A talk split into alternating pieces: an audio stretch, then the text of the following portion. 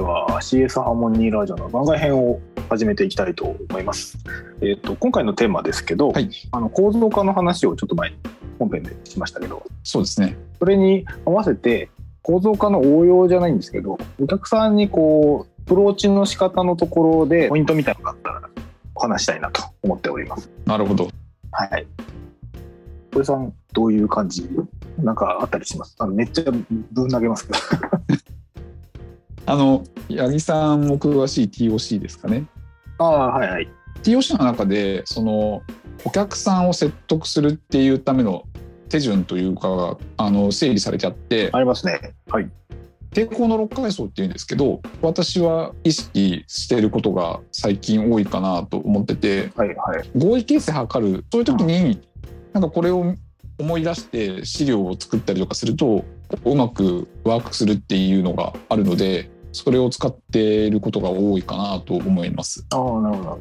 抵抗の6階層という、えっ、と、なんだろう、変化に対してあの人はこういう抵抗をしてきますっていうのを6個に分けている階層構造ですが、もともと5個だったんですよね。6が最後にあ、そうなんですか。上がってて。ははい。い。えっと、抵抗の6階層、1階層目は問題に合意しない。うん。なんか解決あの変化するんで、なんか解決策を提示されたりする状態なんですけど、その時に、いや、それ私の問題じゃないですっていうのが、えっと、抵抗の6回層の1個目、問題に合意しない。うんで、えっと、問題に合意した後に次うん何に抵抗するかっていうと、あのその方向性、あの解決策の方向性に合意しないっていうのが、うん。あのなんかの解決策が提示されるとしても、そっちじゃねえと。うん。あの例えばですけど、うん利益をあの会社の利益を上げたいですみたいなことに対して、えっと売上を上げるって方向性とコストを下げるって方向性が、まあ、完全に2つあるじゃないですか。ありますねそ。の時にいやうちは売上だろうとじゃなくてうちはコストだ、みたいなのが割れるやつね。うん。あのこれ部署間の時よくあります。まあ、そうですね。開発。と品質保証とか 営業と開発とかそういう時によくあるやつ。確かに。あのそっちじゃないみたいなやつがあの2個目で3つ目が解決策そのものに合意できないというやつですあの言われている解決策じゃあの認知している問題は解決できないよと、まあ、よくありますけあありますね。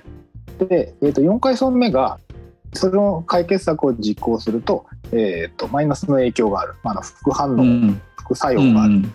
悪影響がありますとうん。それすごくいいんだけどやろうとするとうんこういう悪いことも起こっちゃうからやれないんだとうん。いうタイプのやつが4回層目。で、4回層目と5回層目がちょっと近しく出てきがちなんですけど、あの、はい一応分かれてるんですけど、5回層目が解決策を実行するのにいろんな障害があると。うん。例えば予算がないとか、スキルが足らんとか、えっと、人がいませんとか。だからその実行に至らない理由みたいなのが5回層目です。で、5と4はすごく人によって混ざってることが多いですけど、まあ分ける必要はあんまりないんでいいんですけど、あの、うん。明確なる違いは解決策が実行される前が5回層。実行された後起こることが4回層目です。で基本的にこの各階層を1個ずつ少なくとも乗り越えれば、えー、とやらない理由にはならないだろうというふうにもともと作られてたんですけどそれでも変わらない人がいっぱいいてそれで最後に6回層目が追加になります。6回層目はうん。変化に対してなんか怖い恐怖があるっていうのが6回層目です。あの精神的なものです。なんか全然大丈夫そうなんだけど、なんか怖いっていうやつが一番最後に付け加わってます。で、6回層っていうやつです。で、これを裏返して、問題にまず合意しましょう。解決策の方向性に合意しましょう。えっと、解決策に合意しましょう。えっと、副反応、副作用、悪影響があったとしても、どう取り除くか、やり方について合意しましょう。えっと、解決策の障害をどう取り除くか、こうどういうふうに取り除いて実行に移すかに合意しましょう。えー最後、えっと、未知なる恐怖に対してどういうふうに取り除くか合意しましょうっていう6個の手順を踏んで合意していくと、えっと、人は断れないよねっていう、あのうん別名マフィアオファーなんですけど、そういうあの提案の仕方になりますね。断れない提案。そうですね。はい。いや、でもこれ本当にうん。観点的には非常にうん。参考になるなと思ってて、うん。問題だと思って説明したら全然もうそこ問題と思ってないみたいな。えそうなんですか？みたいな話ってよくあるんでうん。そこほっといて解決策の方の話に行きがちなんであ大事な資料を作ったりする時はこれを思い出してあここちゃんと説明できてるかなとかってチェックすることがありますね。そうですね。お世話になってます。私もお世話になってます。ちなみに JS ハーモニーの提案資料もこの6階層をちゃんと解決できるように作ってるんで作ってますね。うん。説明したらちゃんと納得できる構成になっているなってますね。マフィアではないですけど、断れないかどうかは、まあ、断れはする。うん、断れはすると思いますけどでも確かにそういう構成になってる構成にはなってますね。その疑問に対しては解消するようにはなってるかなと。そうですね。変に思うというか、あの、かかる点は取り除けるような構成にはしてますね。あの違うなと思ったら多分そもそも合ってないとか多分1回層目でもうなんかこれ問題じゃないですねっていう話になって終わるかなっていう感じですかね。そういう意味で言うと、あの、一回それが一番難しいんですよ。そうそうそう。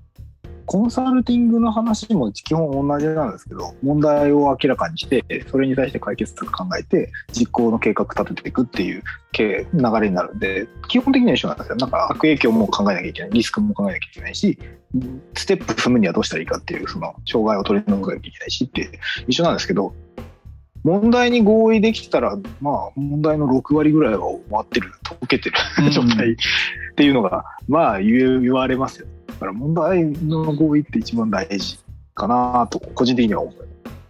そうですね。ここの話ってこう難しいのって流度設計じゃないですか。あ、そうですね。そうそう。我々も本編で散々話してますけど話的にやっぱり入り口なんで抽象的な話として生きやすい部分もあるんで、うんその部分で言うと割と合意は取り付けられやすいんですけどでもターゲットとかそのあたりがちゃんと,、えっと合ってないとあれ？聞いていくとなんか俺の課題じゃなくね？みたいな話にやっぱり聞いてる人になりがちなんで。まあ、入り口をあえてちゃんと狭めるっていうのはお互い実はいいのかなっていう変なミスマッチ生まれなくて良いかな確かに確かに。いうふうには思っててそうですね。それと我々のソリューションもそのなんか万人っていうよりは、まあ、ある特定のその CS のリーダーとか、まあ、組織化とかオプスみたいなことを考えてる人向けの内容になってるんで、その人たちの問題として我々が考えてる問題が合えばなんか多分うんそこから先は割とすんなり聞いてもらえるんかなっていうふうには思いますけどね。うん。そうですね。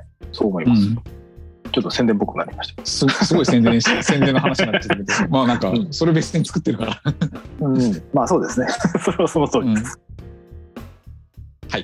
そうですね。まあ中身には説明しないので。はいはいはい。えっと、そういう意味で言うと、他にありますか？なんか、他の注注意してることというか。そうですね。あとは、その相手の興味とか、関心事項にちゃんと答えていくっていう話が、まあ、必要かな。うん。で、相手以外の話で言うと、やっぱり説明の流れとか、リズム感とかっていうところって言ったらいいのかな。まあ、流れですね。ストーリー、うんストーリー構成ですね。やっぱそれすごい大事かなと思ってて、うんと、さっきの相手もそうなんですけど、相手によってちょっと私変えたりとかはしますね。はいはい。その時間がない人とかだと結論を先に持ってくるっていう話とかをするんですけどじっくり説明できる時はちゃんと起承転結みたいに流れを作ってうん。こう問題提起してそれに対してじゃあどうする？で解決策は？止め？みたいな話なんですけど、うんまあ、。そのあたりのストーリー展開気にするっていうことが多いかなと。まあ、よくあるのは本当に起承転結ですよね。うん。であとは PREP つながりで PREP 法って言ったらいいんですかね その、はい知ってます。そっちもはいうんググると大体引っかかるんです。そうググると出てくる PREP 法のが有名ですから。こっちが言うんですね point reason example point っていうのでうん。うん。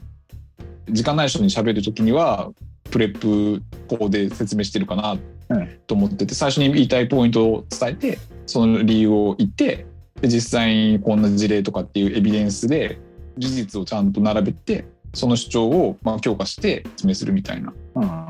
そういう感じですかね。なんで PREP にまみれてますね私は、なるほど。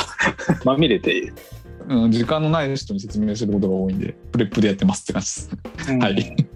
そうですね。八木さんはどうですか、ああ、私もストーリー作りはしますね。ん、堀さんがおっしゃっていただいた通りで、プレゼンの場合とかだと、聴衆はどういう人で、何に関心があって、で、プレゼンにしても、提案資料にしても、最終的には聞いてもらった人に行動してもらわないといけないじゃない次のアクション。うん、そうですね。なので、聞いてもらう人が聞く前どうで、聞いた後どうなってほしいのか、何してほしいのかって最初に定義して、効果的に進めるにはどうしたらいいかっていう組み立てをしていくようなイメージですかね。大体作るとき。あとは、えっと、プレゼンするときはなるべく笑いをどっか入れとこうみたいな。アイスブレイクみたいなもんですか？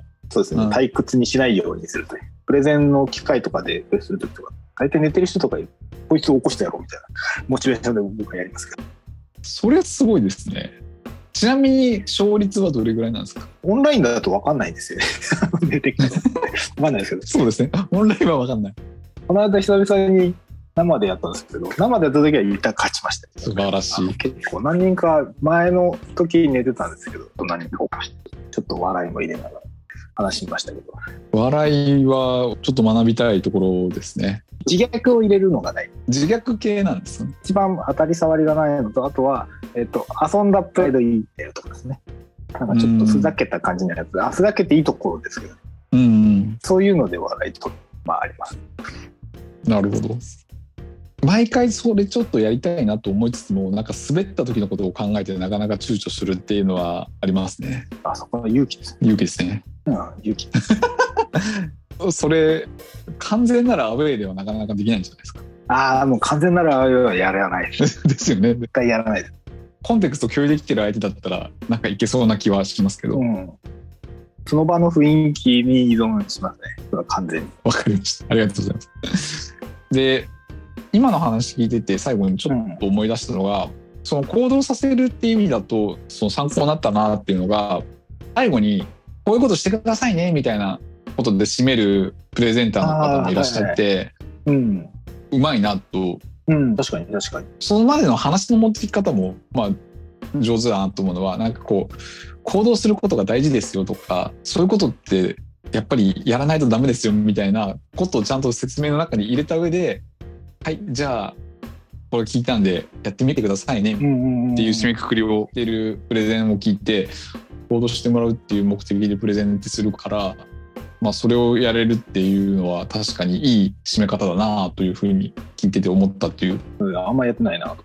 なるほど、なるほど。緩急つけながらなんで、まあ、今うんのこうアイスブレイクとかこうちょっと笑いも入れながら、うんそういうちゃんと落とすところも作れるっていうのが、まあ良いいいですねプ。レゼうンん、確かになんだ。ろうなと、うんまあ、日々修行です。はい。